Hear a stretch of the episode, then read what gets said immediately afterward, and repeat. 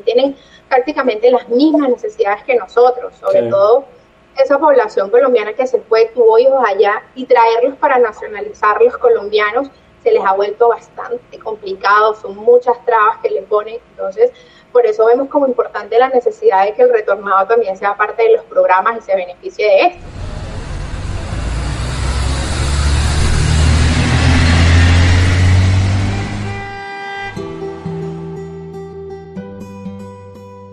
Según la OIM, la Organización Internacional para las Migraciones, durante el año 2023 han migrado más que 35 millones de personas a nivel global y yo soy uno de ellos. Viví en México trabajando con migrantes en la frontera con Guatemala y ahora estoy aquí en Barranquilla, Colombia. Me llamo Henrik Heiermann y soy un joven periodista alemán. Creo que de cierta forma todos somos migrantes y por eso este podcast lo realizo como una voz en contra de la xenofobia y para visibilizar las realidades de un migrante. En este podcast, Historias sin Fronteras entre Caracas y Tijuana, quiero contarles historias sobre migración, pero también quiero dejar que las personas protagonistas narren la situación migratoria aquí en esta costa caribeña. Además, entrevistaré a personas que trabajan en el día a día con y para los migrantes.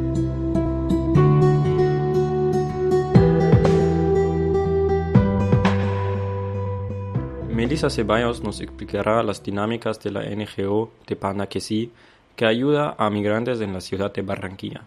Ella misma nos cuenta su historia migratoria y qué es lo que significa para ella trabajar como migrante para migrantes.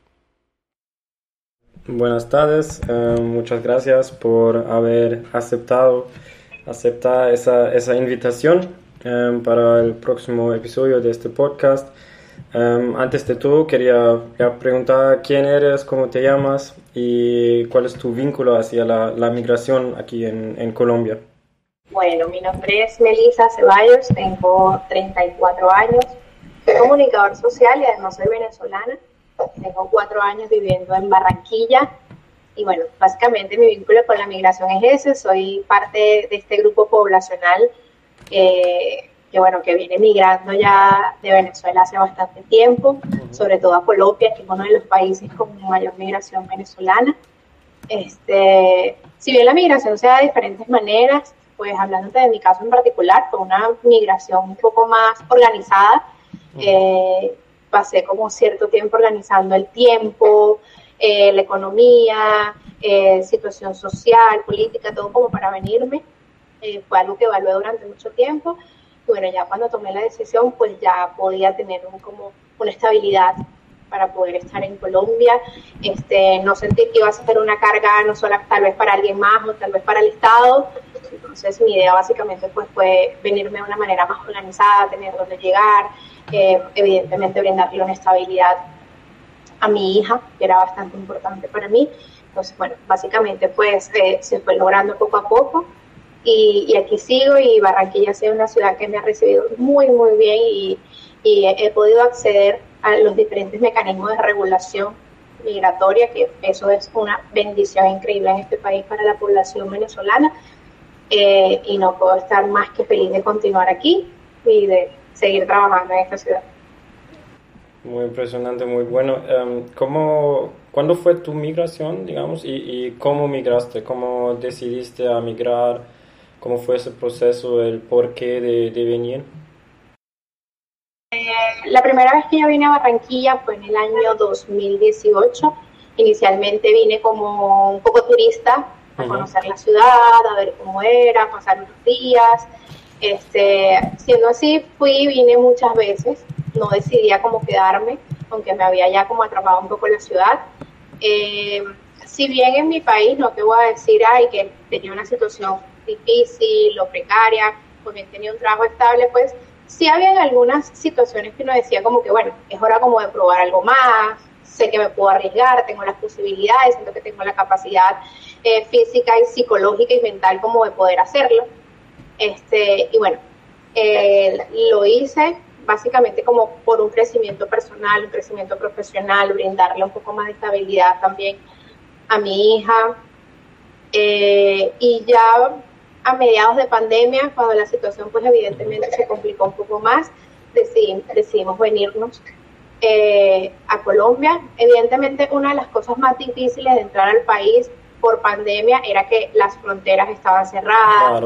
El tema en Venezuela con los vuelos cancelaron totalmente los vuelos que correspondían Caracas, eh, eh, cualquier destino en Colombia. De hecho, normalmente para llegar a Barranquilla uno a través de un avión pues tiene que hacer una escala en Panamá y después venir para acá. Evidentemente esto se complica muchísimo más. Los vuelos eh, se volvieron excesivamente costosos y dejé de un lado la idea de venirme en avión y decidimos pues cruzar eh, la frontera a través de Maicao, que nos queda pues evidentemente muy cerca Venezuela, eh, a través del estado Zulia, Maracaibo, pues por ahí ya habíamos usado este paso fronterizo, evidentemente pues sellando nuestro pasaporte, ya lo habíamos usado con anterioridad y volvimos a repetir para ya hacer como la migración definitiva y desde ese momento pues ya estamos, o ya estoy aquí en Barranquilla.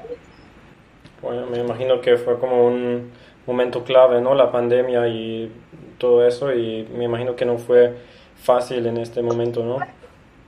Sí, así es. De hecho, pues eh, la dificultad de poder movilizarse en Venezuela con el tema de la pandemia, si bien ya venía como de una crisis económica, social, política, la pandemia viene como para acrecentar un poco más esa problemática. Eh, si bien algunos países también tenían como sus restricciones debido al COVID, eh, Colombia se vislumbraba al final como un, lugar donde poder seguir creciendo independientemente de la situación pandemia que había en ese momento. Fue el país que evidentemente nos abrió las puertas a una vacuna, donde pude vacunarme contra el COVID.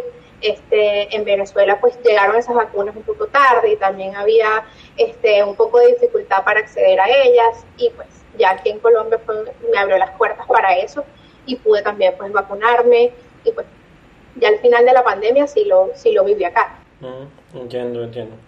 Bueno, em, quería sobre todo hablar contigo por la fundación, la organización en cual trabajas.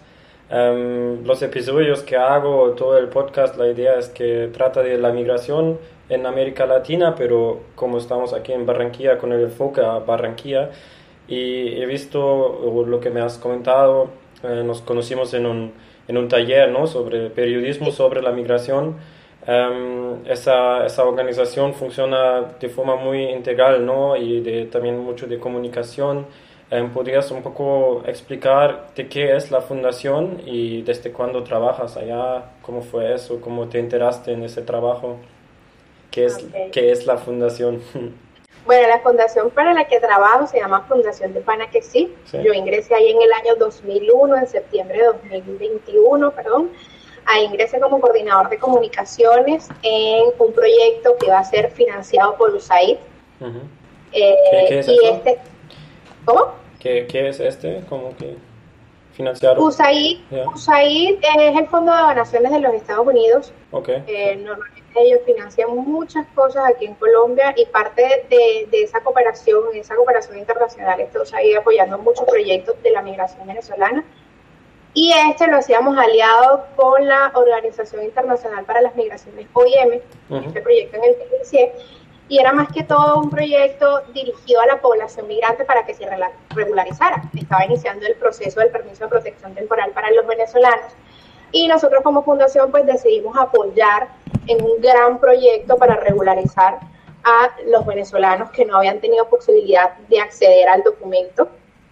El, este proceso había iniciado en, en abril y ya era septiembre y había muchos venezolanos que desconocían del proceso, pues, y me vinculo a la fundación y al proyecto en el mes de septiembre de 2021 para apoyar las comunicaciones e impulsarlas para que más personas conozcan lo que era el proceso de permiso de protección temporal. Y con este proyecto pues la fundación logra un poco más de 2.800 personas regularizadas y que hoy día gozan de su permiso de protección temporal independientemente de los problemas que tenga actualmente migración para expedirlo nosotros logramos vincular a una cantidad importante de la población migrante mm. en Barranquilla que no lo había podido hacer. Entonces, a través de este proyecto, pues nos brindó la posibilidad de, de cooperación internacional, conocer un poco de qué era la Fundación de Pana que hablo brevemente de su historia. Es una organización que nació en 2015 más que todo como esos movimientos de venezolanos por el mundo, ¿sabes? Cuando mm. llegas venezolanos en Barquilla, venezolanos en Alemania o venezolanos en España, este, se crea como ese movimiento como para agrupar a esa población que está en un país y que necesite ese sentido como de unidad, de nacionalismo, de encontrar algo en común, y nace como de esto. Entonces, eh, sus fundadores, en este caso, pues Tyler y Liana, que son una pareja con sus dos hijos, pues como que decidieron, bueno, vamos a darle la vuelta a esto, cómo podemos ayudar a más venezolanos que están llegando, vamos descubriendo sus necesidades, qué podemos hacer. Y poco a poco ellos fueron como creando con sus propios recursos ayudas a estas personas. lo, bonito de esto es que, bueno, dentro de su trabajo, eh, ACNUR tuvo la oportunidad de verlos trabajar en algún proyecto con sus propios recursos en la calle y ACNUR decidió pues darle como la oportunidad de apoyarlos para que se constituyeran. Y después en 2008 ellos como que ya lograron constituirse como organización fija, como una fundación sin fines de lucro, y a partir de ahí pues trabajar en compañía no solamente de ACNUR, sino diferentes cooperaciones internacionales con las que hemos trabajado. Este, hemos trabajado con, cooperación alemana, la OIM, USAID, eh, bueno, un sinfín de organizaciones que nos han brindado su apoyo para impulsar proyectos no solamente para la población migrante, sino también para la población de acogida, los colombianos acá, y para los colombianos retornados, evidentemente, y refugiados. Entonces, si lo entiendo correctamente, es como una fundación también un poco de tipo de migrantes para migrantes, ¿no? Sí, así es. Básicamente nace de migrantes para migrantes, pero evidentemente la necesidad de nuestro entorno y de buscar esa integración social nos lleva a que esta ayuda no solamente, este beneficio no solamente puede ser para el migrante venezolano, sino para la población que nos acoge. Aquí hay también unas necesidades que, que, no podemos dejar a un lado y mucha de esta población que nos acoge eh, tiene también familia venezolana, familia que en algún momento migró y que vuelven nuevamente por la situación en Venezuela y vuelven nuevamente a su país, vuelven con su familia que nunca se fue acá. Entonces vemos ahí siempre esa relación, una hermandad, o sea, tenemos muchas cosas en común y creo que brindarle una ayuda a un migrante venezolano es importante, pero también eh, hacerlo con la población de acogida, o sea, que vean que hay una integración. No quiere, siempre conseguimos en algunos casos esa disputa en donde, bueno, todo es para los venezolanos, no, no, todo es para los venezolanos también hay, una, hay un espacio para esa población de acogida. Sin embargo, Hendrik, nos vemos también como en esa disyuntiva porque la cooperación internacional, muchos de sus recursos vienen destinados a la población migrante y mm. muchos de los, proyectos vienen para la población migrante. Es muy difícil cuando nos toca eh, detenernos y, no integrar a la población de acogida este, cuando queremos hacerlo.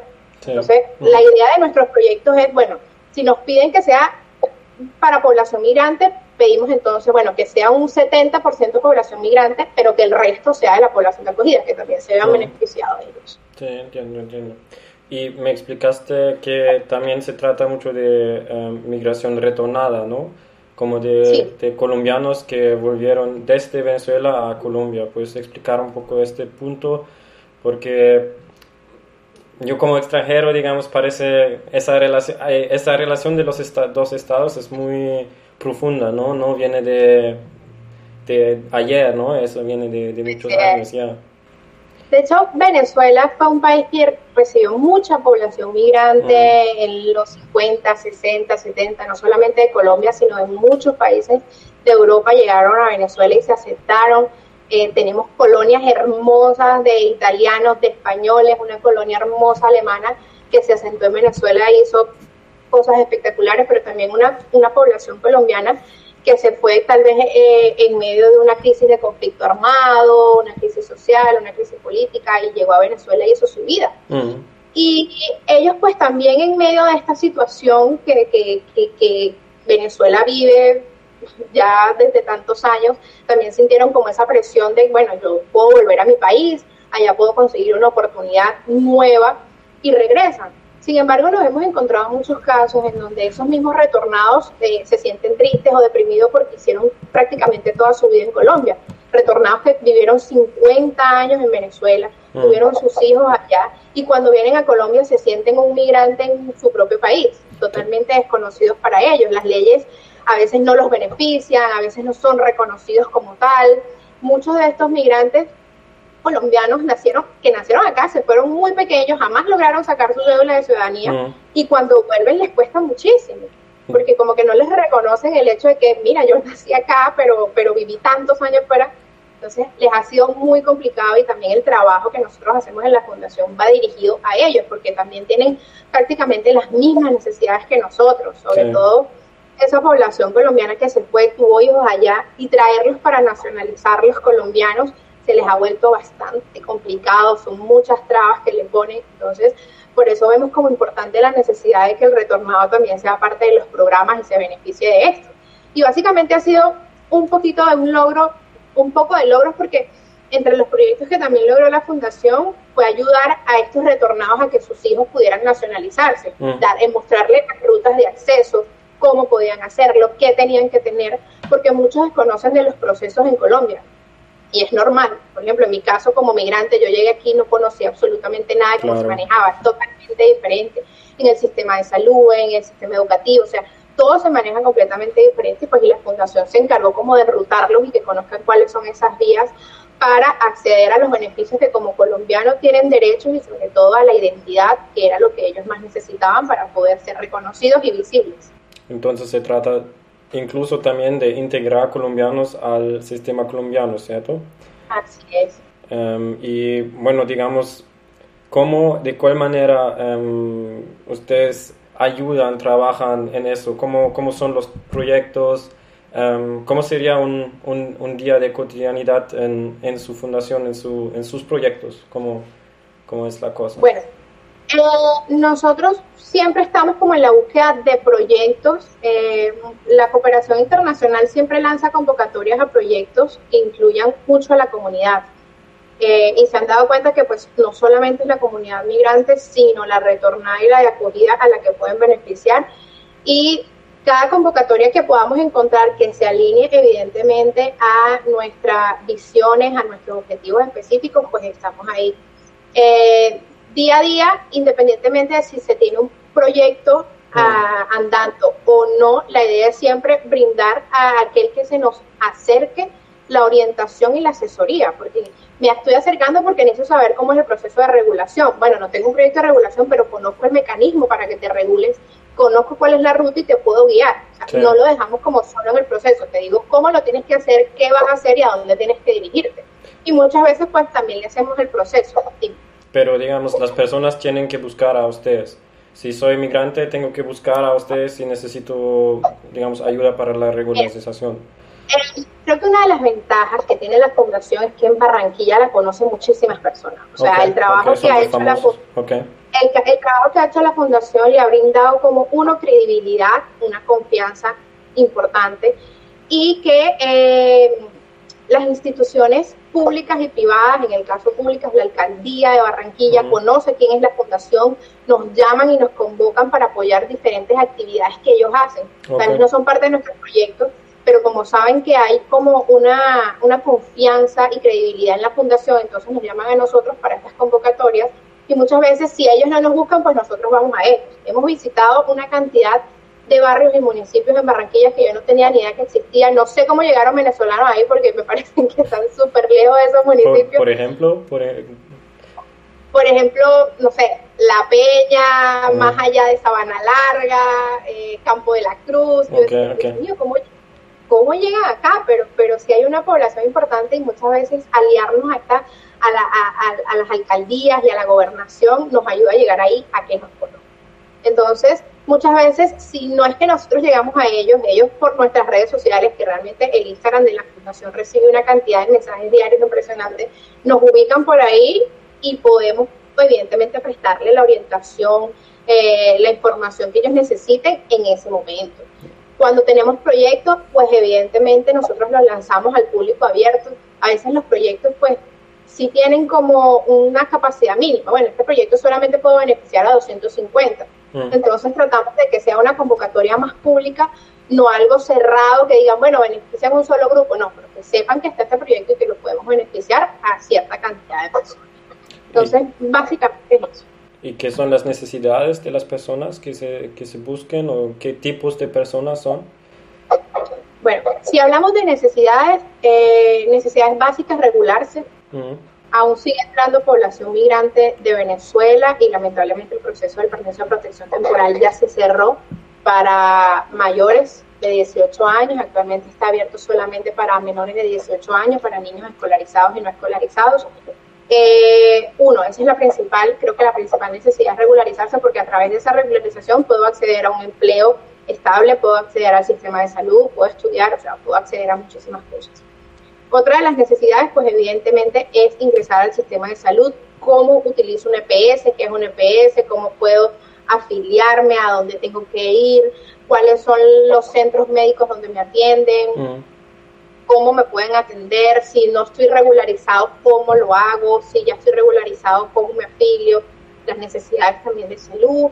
Luego partimos pues de las necesidades eh, económicas y aquí hablamos del tema de empleabilidad eh, la fundación pues de vez en cuando eh, hace alianzas con el Centro de Oportunidades de la Alcaldía, ellos tienen pues un espacio para empleo para la población migrante, diferentes vacantes y normalmente pues como que siempre los enrutamos en esa vía. ¿Cuáles eh, empleos serían, por ejemplo?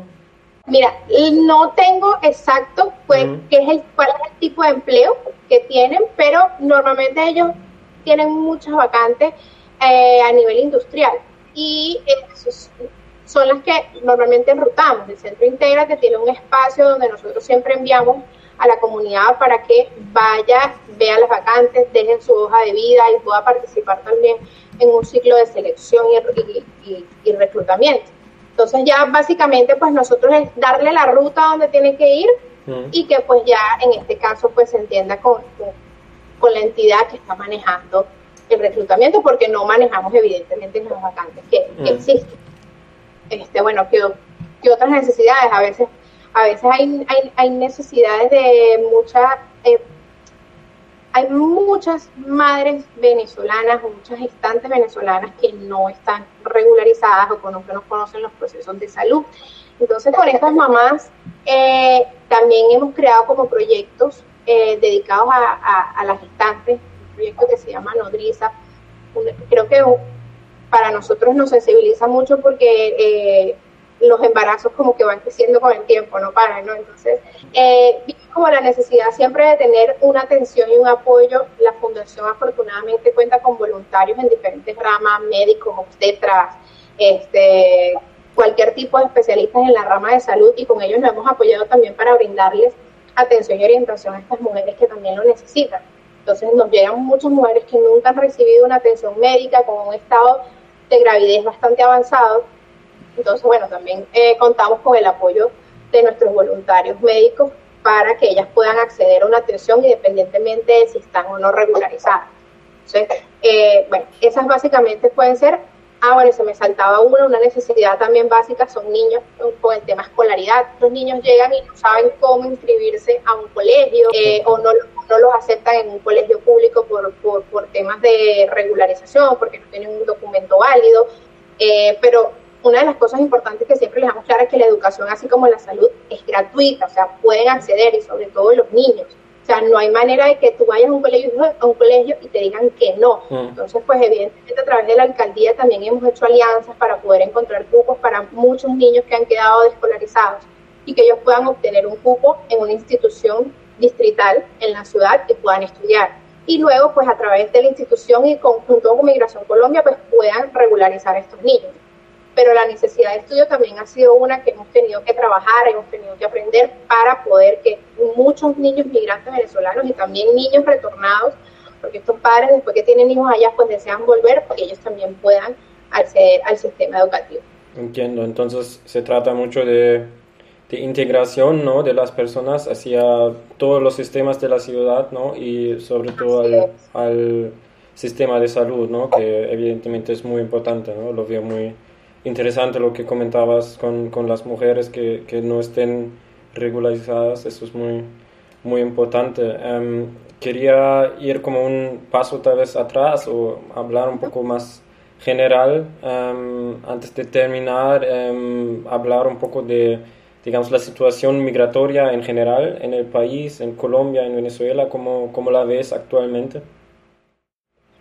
Mira, eh, ha bajado, yo puedo decir que ha bajado un poco la migración, muy poco, o sea, mm. sigue, el flujo migratorio continúa no solamente hacia Colombia, sino a diferentes países del mundo.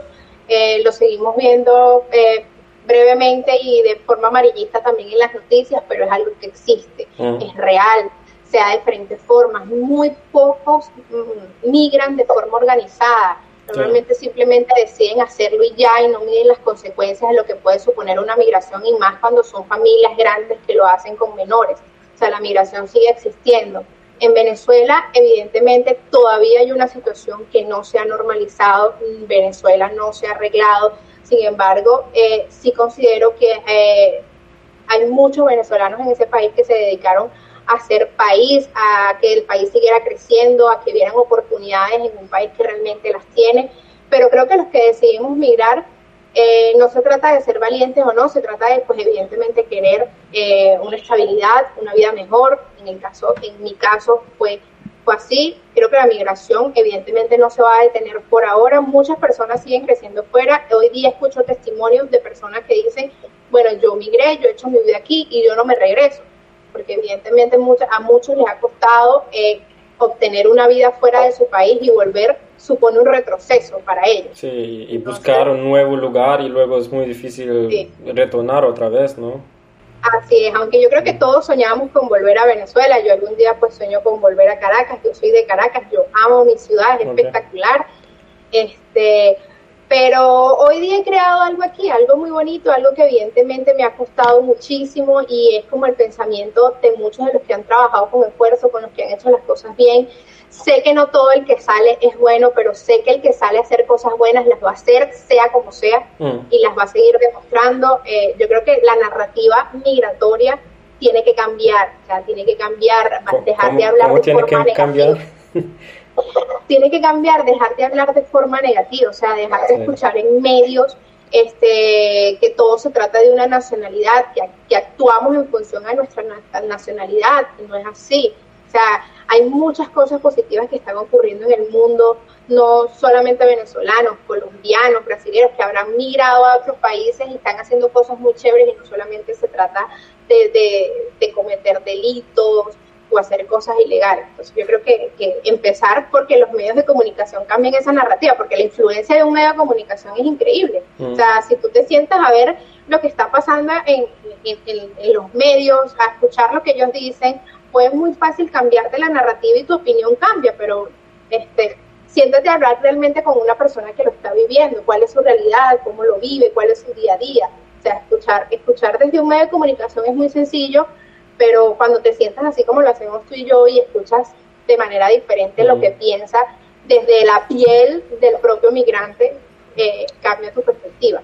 Y creo que muchas de las organizaciones eh, que, trabajamos con población migrante y retornada busca cambiar siempre esa narrativa y mostrar pues una mejor cara de la migración.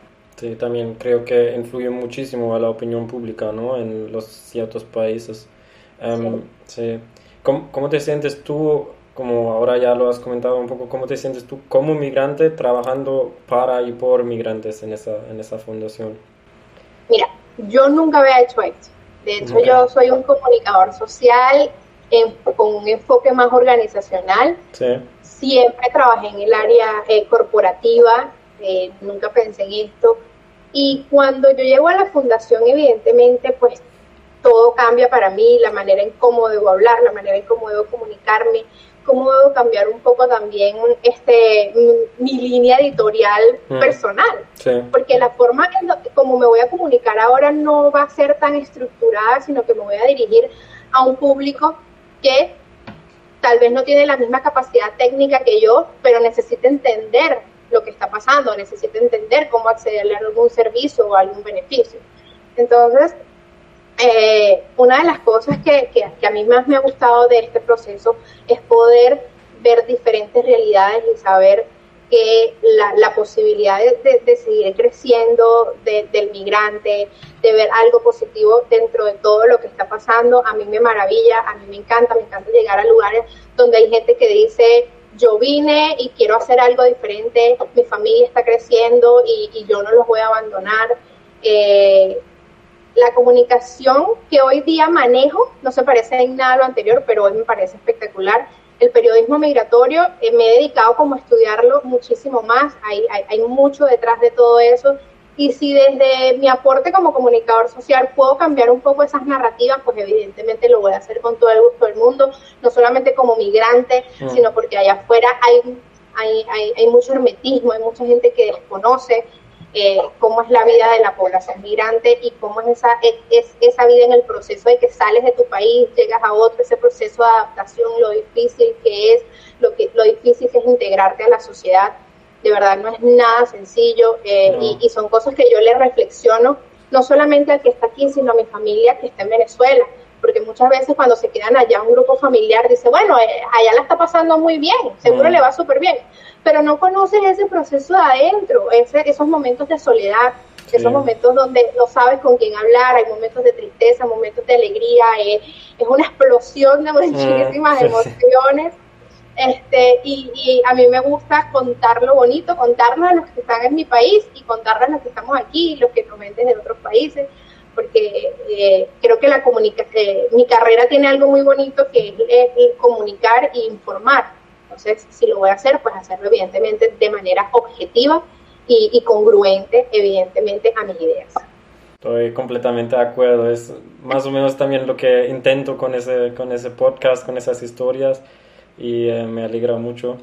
Em, bueno, como también creo que como he vivido como cierta forma de adaptación aquí hacia la ciudad, tampoco lo he sido muy fácil, pero claro, en mi caso es por una forma temporal, es por un tiempo. Pero sí, hablé con muchos venezolanos acá y a veces eh, siento como esa relación que, em, ya, cualquier, creo que cualquier migrante al lugar que, que viene tiene que adaptarse a muchas nuevas cosas en una ciudad, eh, sea Barranquilla o, otro, otro lugar.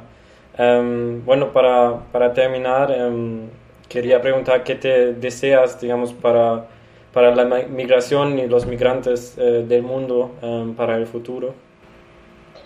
Bueno, yo voy a hablar desde eh, la posición del migrante que salió de su país y decide quedarse y lo va a hacer definitivo. Yo solamente deseo que esa transición sea lo más suave posible, que porque como te decía anteriormente, eh, migrar te, te, llena de una soledad tremenda, casos. O sea, te sientes completamente solo. Una red de apoyo es lo más difícil de conseguir. Deseo que consigan esa red de apoyo, tal vez entre eh, paisanos, entre vecinos, entre esa población que te acoge y que, y que, acepta tu condición sin, sin distinción, sin, sin, saber si eres hombre, mujer, de la población LGTBI, sin importar lo que sea, que puedas sentirte aceptado social, económicamente, que esa integración pues se dé de la mejor manera, porque yo creo que ese es el sueño de cualquiera que migra para hacer, para hacer el bien. Mm. En mi caso, yo sentía que una de las cosas más difíciles, pues evidentemente iba a ser esa integración social. Estamos en un país como, como muy pegadito a Venezuela, los choques culturales existen. Sí. Por ejemplo. Creo que una, este, eh, Mira, eh, para mí, por ejemplo, fue como muy difícil, yo, aunque a pesar de que nosotros, por ejemplo, el venezolano es como muy, muy cariñoso, echa mucha broma, baila, le gusta la rumba. Aquí yo siento que es el doble, y sobre todo en Barranquilla, que es una ciudad tan carnavalera que les encanta. a mí me gusta, pero pues yo decía, va, ¿cómo me acoplo yo a todo este movimiento? Pero hoy día te digo que a mí me encanta, a mí me fascina, yo me siento feliz de estar acá. Entonces yo creo que una de las cosas que le voy a decir a ese migrante que decide quedarse y establecerse ahí es que esa transición sea suave, que la disfrute y que logre integrarse, que es lo más importante, que se sienta cómodo y que adopte esa tierra como suya, así como yo siento que yo adopté a Barranquilla, yo me siento tan, tan, tan unida acá este, y, disfruto del barranquillero muchísimo, me encanta, me encanta el costeño. No conozco otra ciudad de Colombia, porque desde que llegué yo me quedé aquí en Barranquilla, este, pero, pero eso es lo que deseo, que esa integración sea lo mejor posible y, que lo logre de la mejor manera y que por supuesto sea un aporte para la ciudad a la que llegue y no un problema. Y para ti personalmente, ¿qué, ¿qué, te deseas y por qué vas a seguir trabajando en el tema de la migración? bueno, yo creo que eh, seguiría trabajando y sigo trabajando en el tema de la migración. Uno, porque yo soy una persona muy sensible, yo me sensibilizo ante ante cualquier situación y más evidentemente si vienes de un paisano, es imposible no decirte que uno se emociona cuando llega a un lugar y te hablan y escuchas el chamo, el chama por ahí, o sea, te escuchas ese acentico tan cercano, eh, eso te emociona. Eh, me emociona mucho apoyar esa migración ligada a la niñez, porque siento que es ese futuro que se fue de su país, que no lo va a conocer y que solamente va a conocer una cultura colombiana, pero que se apropia de ella sin olvidar la suya. Mm. Este, y quiero continuar aquí básicamente porque, porque sé que puedo aportar al cambio eh, y esto me ha cambiado a mí. Esto me ha cambiado a mí, mi forma de pensar, mi forma de ver las cosas, mi forma de apoyar a la gente, eh, algo que nunca había hecho y que despertó evidentemente algo en, algo en mí, un, altruismo que seguramente tenía, pero desde que llegué acá y estoy con la fundación, pues es mucho mayor. Bueno, creo que esas son muy lindas últimas palabras, te agradezco muchísimo. Eh, muchas gracias por la, por la charla y em, te deseo lo mejor y toda la suerte por los próximos pasos, por el futuro. Ay, muchísimas gracias. Y no, Hendrik, agradecerte a ti porque ah, que hagas esto eh, y visibilices esta historia es, vital. O sea, quien sea que vaya a escuchar esto, cualquiera que lo escuche, sé que puedes cambiar la opinión de cualquiera, puedes cambiar la perspectiva de alguien. A lo mejor hoy alguien está pasando por algo, pero cuando escucha esto, algo cambia, algo movemos, una fibra se mueve ahí y sé que este tipo de contenido lo hace. Así que bueno, te agradezco a ti que vienes de tan lejos a hablar con nosotros, a escucharnos y sé que te vas a llevar algo maravilloso a tu tierra. Muchas gracias, muchas gracias. También lo espero. Estoy seguro, seguro que sí y si llega por lo menos a una persona ese mensaje creo que ya valió la pena. Claro que sí, estoy segura. Henry, muchísimo éxito y gracias por la invitación. Gracias. Aquí termina el episodio número 7 con Melissa Ceballos. El próximo episodio gira la mirada otra vez hacia México. Escucharán a Martín Salmorán, el coordinador de un albergue migratorio en el sur de México.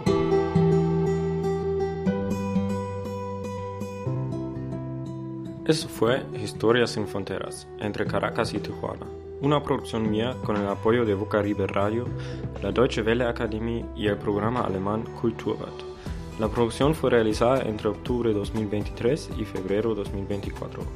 Yo soy André Kayaman y hasta la próxima.